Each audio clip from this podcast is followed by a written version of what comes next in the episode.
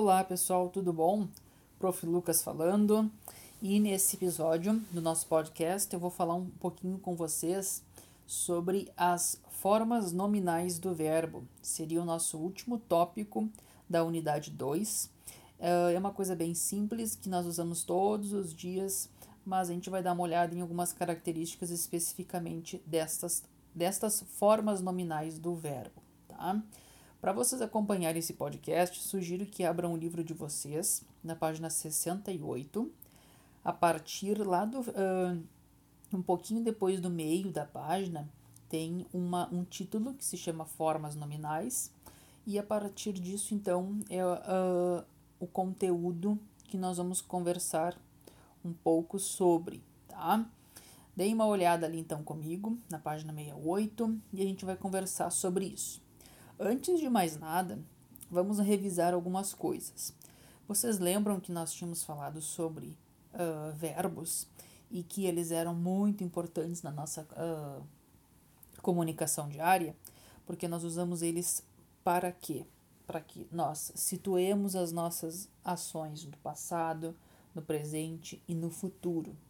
Para que a gente diga na nossa frase se é uma ordem, uma solicitação, uma afirmação, uma hipótese, uma dúvida, e também para indicar quem é a pessoa que está falando e com quem ela fala, ou seja, primeira, segunda e terceira pessoa.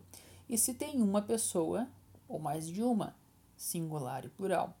Então, olhem como dentro do verbo nós podíamos encontrar todas essas coisas. Né? Então, verbo era uma, é uma palavra que varia muito. Ele indica tempo, ele indica modo, ele indica pessoa e ele indica número.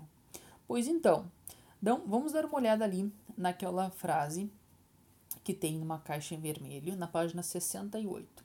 A frase seria a seguinte: Você gosta de ler histórias? Vamos dar uma olhada no que é solicitado no exercício A, sobre esta frase. Sublinhe no caderno as palavras que se classificam como verbos nessa frase. Pensem um pouquinho quais seriam as palavras desta frase que seriam verbos. Palavra, as palavras gosta e a palavra ler. Tá, agora vamos imaginar nessa, nessa frase que nós uh, usemos ela de acordo com o que está na letra B. Imagine que essa pergunta fosse feita para todos os presentes em sua sala. Então, nós perguntamos: você gosta de ler histórias? Para uma pessoa. Você gosta de ler histórias? Agora vamos dizer que essa frase seja feita para todo mundo na sala. Como ela ficaria? Fica: vocês gostam de ler histórias? E aí percebam que da frase no singular para uma pessoa, você gosta de ler histórias, e a segunda frase, vocês gostam de ler histórias, teve só um verbo que mudou o verbo gostar. De você gosta virou vocês gostam. E aí o ler permaneceu igual. Então, quando nós formos falar de formas nominais, como essa aqui, o ler, nós vamos falar que elas perdem algumas características do verbo. Elas já não indicam mais passado, presente e futuro. Elas não indicam mais a pessoa. Elas já não indicam mais o singular ou plural. Então, as formas nominais do, dos verbos servem para outras coisas. É uma outra possibilidade de utilizar o verbo. E aí, vamos pensar: formas nominais. Nós temos as formas verbais. As formas verbais são todas aquelas formas que o verbo pode assumir.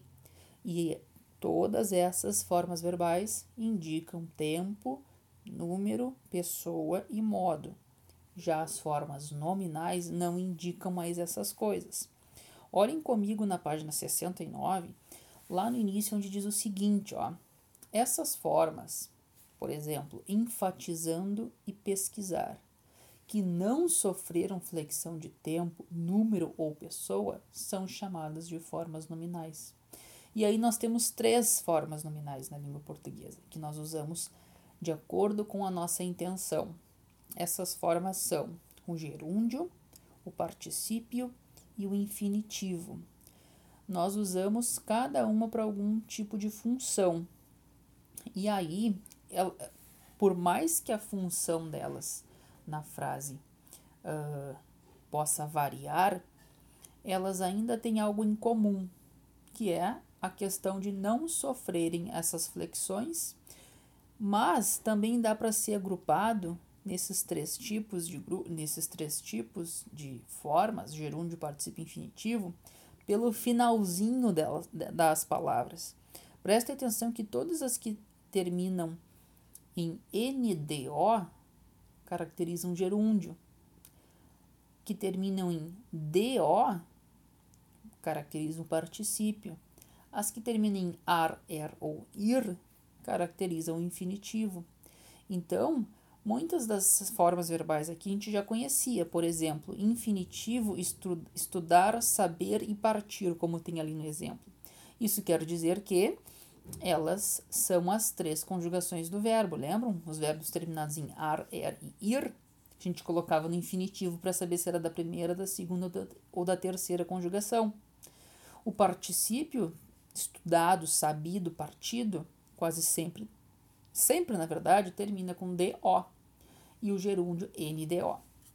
Olhem comigo para que nós finalizemos esse áudio na caixa em cinza que tem logo abaixo de das três formas verbais, que é o conceito final. As formas verbais são assim chamadas porque, além de seu valor verbal, ou seja, elas vêm de verbos, podem desempenhar a função de nomes. E o que, que a gente considera nome da gramática? Não é o nome próprio da pessoa. O que, que é a classe dos nomes? É o que diz na frase seguinte, ó. Consideram-se nomes na gramática os substantivos, os adjetivos e os advérbios. Esses três caras juntos formam o grupo dos nomes, em oposição ao grupo dos verbos.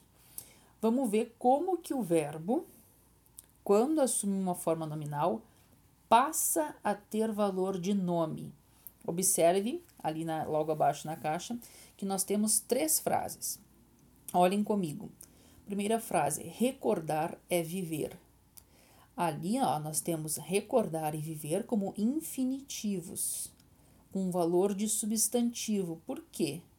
Porque recordar seria o substantivo recordação e viver é o substantivo vida, que é a frase que está do lado, ó. Recordação é vida. Só que a gente usa recordar e viver, os, ou seja, os infinitivos do verbo, como a possibilidade de fazer. É como se o verbo ainda pudesse ser utilizado.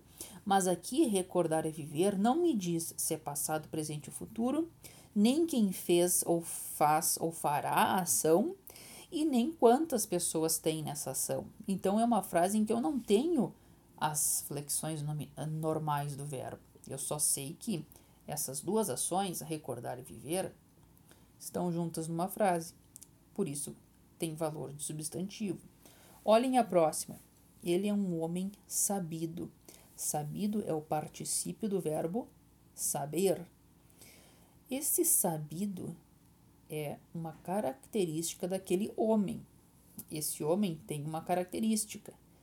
Se ele tem uma característica, quer dizer que eu estou usando sabido com valor de adjetivo. Então, olhem o que tem ali embaixo, ó, particípio com valor de adjetivo.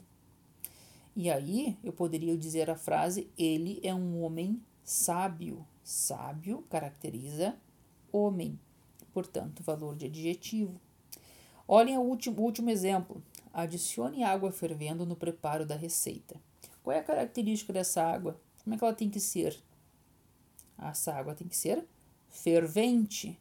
Então, olhem que nós estamos usando fervendo, que é o gerúndio do verbo ferver, no lugar de um adjetivo. Por isso, fervendo é um gerúndio com valor de adjetivo. Ele caracteriza a palavra água.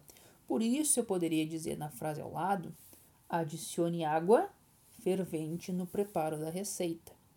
Certo? Então, para finalizarmos, vocês vão ver ali no quadro, logo abaixo, na página 69, que o verbo, ó, naquele quadro laranja, o verbo tem duas caixas. Uma diz tempos, e aí vocês vão perceber que Na caixa que diz tempos, logo abaixo dela tem presente, pretérito e futuro. E vocês vão, vocês vão perceber que ao lado direito, nas formas nominais, vocês não têm nada além do que três caixas: infinitivo, gerúndio e particípio. Exemplos do infinitivo: estudar, viver, partir. Gerúndio: estudando, vivendo e partindo. Particípio: exemplos: estudado, vivido e partido. E só. Elas não têm muita variação, elas não indicam nada que o verbo lá no tempo indica que é a pessoa que fez, quantas pessoas estão na ação, se foi passado, presente ou futuro, se é uma, infirma, uma afirmação do modo indicativo, uma hipótese do modo subjuntivo ou uma ordem do modo imperativo, tá? Então vocês vão ver que essas formas nominais são bem mais simples, tá? Gostaria que vocês então completassem os exercícios, o exercício 2 da página 68 e depois, na sequência, dessem uma olhada nos exercícios da página 70, que é 1, 2 e 3, e o finalzinho do 3 está na página 71, tá? Deem uma olhada nessa página de exercícios, façam no caderno de vocês, e aí depois nós vamos conversar um pouco sobre aquela caixa chamada No Dia a Dia sobre o gerundismo, tá? Então, por enquanto, seria isso, certo? Um abração, fiquem todos bem. Até a nossa próxima aula virtual.